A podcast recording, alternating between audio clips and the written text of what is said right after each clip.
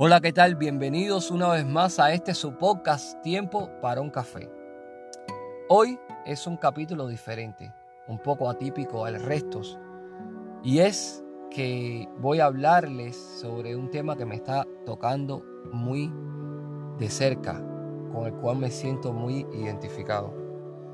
Pero antes, antes de empezar a comentarles, les voy a leer, voy a empezar este podcast leyéndoles a ustedes una reflexión que se titula Él cree que no puede. A un niño le encantaban los circos y los que más le gustaban eran los animales. Y de todos ellos el que más llamaba su atención era el elefante. Durante la función, la enorme bestia hacía despliegue de peso, tamaño y fuerza descomunal. Pero después de su actuación y hasta un rato antes de volver al escenario, el elefante quedaba sujeto solamente por una cadena que aprisionaba una de sus patas en, la pequeña, en una pequeña estaca clavada en el suelo. La estaca era solo un minúsculo pedazo de madera apenas enterrado unos centímetros en la tierra y aunque la cadena era gruesa y poderosa, parecía obvio que el animal era capaz de arrancar con facilidad la estaca y huir. El misterio era evidente. ¿Por qué no huía? Si aquello que lo sujetaba era tan débil comparado con su fuerza, ¿por qué no huía? Cuando tenía cinco o seis años pregunté a varias personas por el misterio del elefante y alguien me explicó que el elefante no se escapaba porque estaba maestrado. Entonces hice la pregunta obvia, si está maestrado, ¿por qué lo encadenan? No recuerdo haber recibido ninguna respuesta coherente. Hace algunos pocos años tres o cuatro quizás, descubrí a alguien lo bastante sabio como para encontrar la respuesta. El elefante del circo no escapaba porque ha estado atado a una estaca parecida desde que era muy pequeño. Cerré los ojos y me imaginé al pequeño recién nacido, recién nacido, sujeto a la estaca. Estoy seguro de que aquel momento el elefantito empujó, tiró, sudó y sudó, trató de soltarse y a pesar de todo su esfuerzo no pudo. La estaca era ciertamente muy fuerte para él. Juraría que se durmió agotado tantas veces y al día siguiente lo volvió a intentar una y otra y otra y otra vez, hasta que un día terrible, hasta que un día terrible, su impotencia, el animal aceptó y se resignó a su destino. Este elefante enorme y poderoso no puede escapar porque no quiere. Simplemente no escapa porque él cree que no puede. Y asimismo es lo que le pasa al pueblo de Cuba. El pueblo de Cuba no es libre porque no quiere.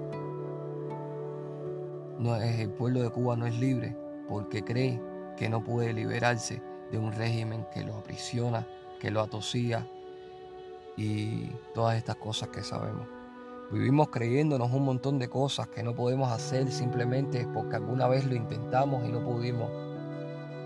Grabamos en nuestro recuerdo el no puedo, no puedo, nunca podré, perdiendo una de las bendiciones con la que puede contar un ser humano, que esa es la fe. La única manera de saber es intentar de nuevo, poniendo todo nuestro corazón y todo nuestro esfuerzo como si todo dependiera de nosotros, pero al mismo tiempo confiando totalmente en Dios como si todo dependiera de Él.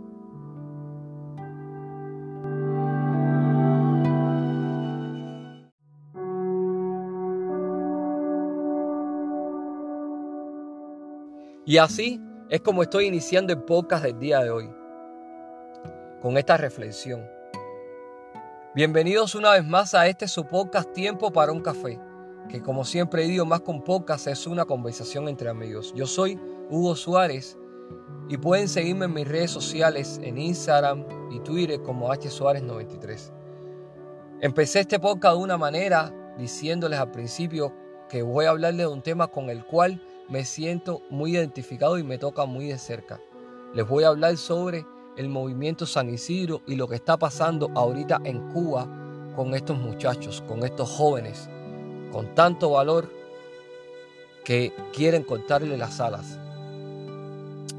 El movimiento San Isidro no es más que un grupo de intelectuales cubanos jóvenes todos, que no están de acuerdo con el sistema político e ideológico del el gobierno de Cuba.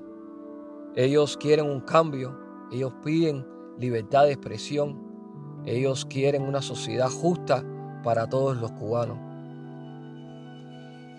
Hace unos días atrás, aproximadamente una semana, se manifestaron en una huelga de hambre y sed. Cuatro días después dejaron de la huelga de sed y solamente estaban en huelga de hambre. Como estamos acostumbrados, la represión policial no dejó entrar ahí a nadie. No dejó entrar a familiares, no dejó entrar a la prensa acreditada en el país, no dejó entrar incluso a la Cruz Roja Internacional. Simplemente porque hicieron un cordón policial y no querían que el mundo se enterara de lo que estaba pasando. Cuando veas una noticia en un noticiero cubano o es falsa y posiblemente bien difamada, no cuentan la verdad. Hice un post hace unos días donde decía que las imágenes, las noticias de su noticiero son editadas. Lo que no se puede editar es una transmisión en vivo, un live en Facebook que está contando la realidad en tiempo real de lo que están viviendo los hermanos.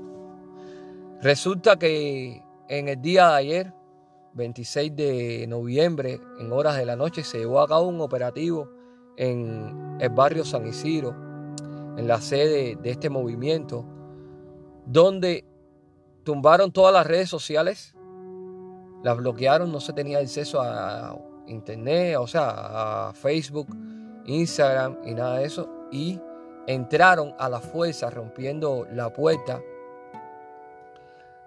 y se llevaron a todos los jóvenes del movimiento San Isidro.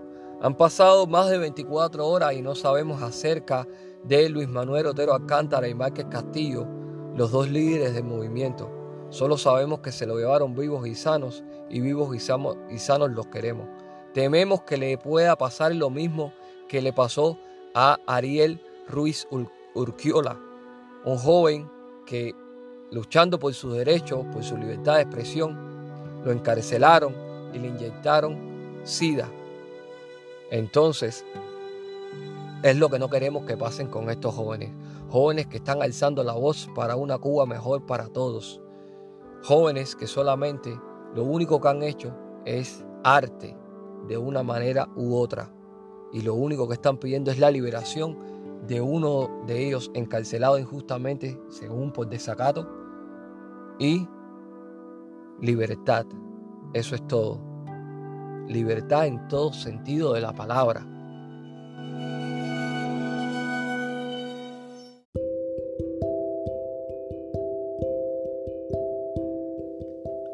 Tengo una audiencia establecida de apenas unas 172 personas. Pero si son 172 personas a que les puede llegar este mensaje, no dudaré en hacerlo ni un minuto. A mí no me da miedo lo que pueda pasarme. Lo que más me puede pasar es que no me dejen entrar a Cuba y deje de ver a mi mamá, a mi papá, a mis amigos por largo tiempo. Lo que sí me da miedo es el futuro de mis amigos y el futuro de mi Cuba. Eso me da más miedo que cualquier otra cosa. Lo único que quiero es libertad para mi pueblo, libertad para mis hermanos, que se respire ese aire de tranquilidad, ese aire de poder hacer y decir lo que quiera sin temor a represalias. Que el cubano viva, piense y sea feliz. Simplemente eso, libertad en todo el sentido de la palabra. Es lo único que queremos. Queremos que se nos escuche y se nos respete por pensar diferentes. Este podcast no va a ser tan extenso porque no tengo el ánimo ni el deseo de hacerlo. Simplemente va a ser un mensaje corto y preciso. No voy a incitar a nadie a que se tire a la calle a manifestarse en contra del gobierno. Nunca voy a hacer eso porque no tengo fuerza moral para incitar a hacer algo al que yo no tuve valor de hacer. Simplemente eso. Yo este podcast los voy a terminar con una frase de un pensamiento que está en las obras completas en el tomo 18 de nuestro más grande de todos los cubanos, José Martí, y dice así.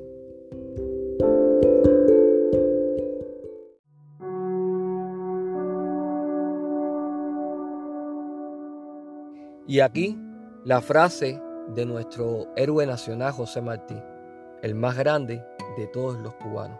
Dice así, libertad es el derecho que tiene todo hombre a ser honrado y pensar y hablar sin hipocresía. Un hombre que oculta lo que piensa o no se atreve a decir lo que piensa no es un hombre honrado. Un hombre que obedece, que obedece a un mal gobierno no es un hombre honrado. Un hombre que se conforma con obedecer leyes injustas y permite que pisen el país en el que nació los hombres que se lo maltratan, no es un hombre honrado. Obras completas, tomo 18, página 304.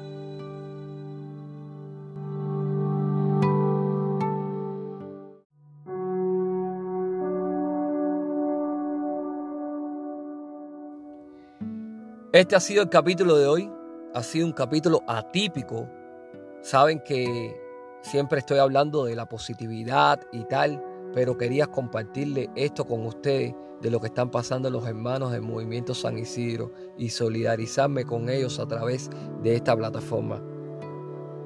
Yo soy Hugo Suárez y los estoy invitando a, ustedes todos los lunes a las 8 de la mañana a sintonizar este su podcast Tiempo para un café. Hasta entonces, nos vemos. Me despido con esta frase que dice así, el único sentimiento más grande que el amor a la libertad es el odio por aquel que nos la niega. Nos vemos el próximo episodio. Chao.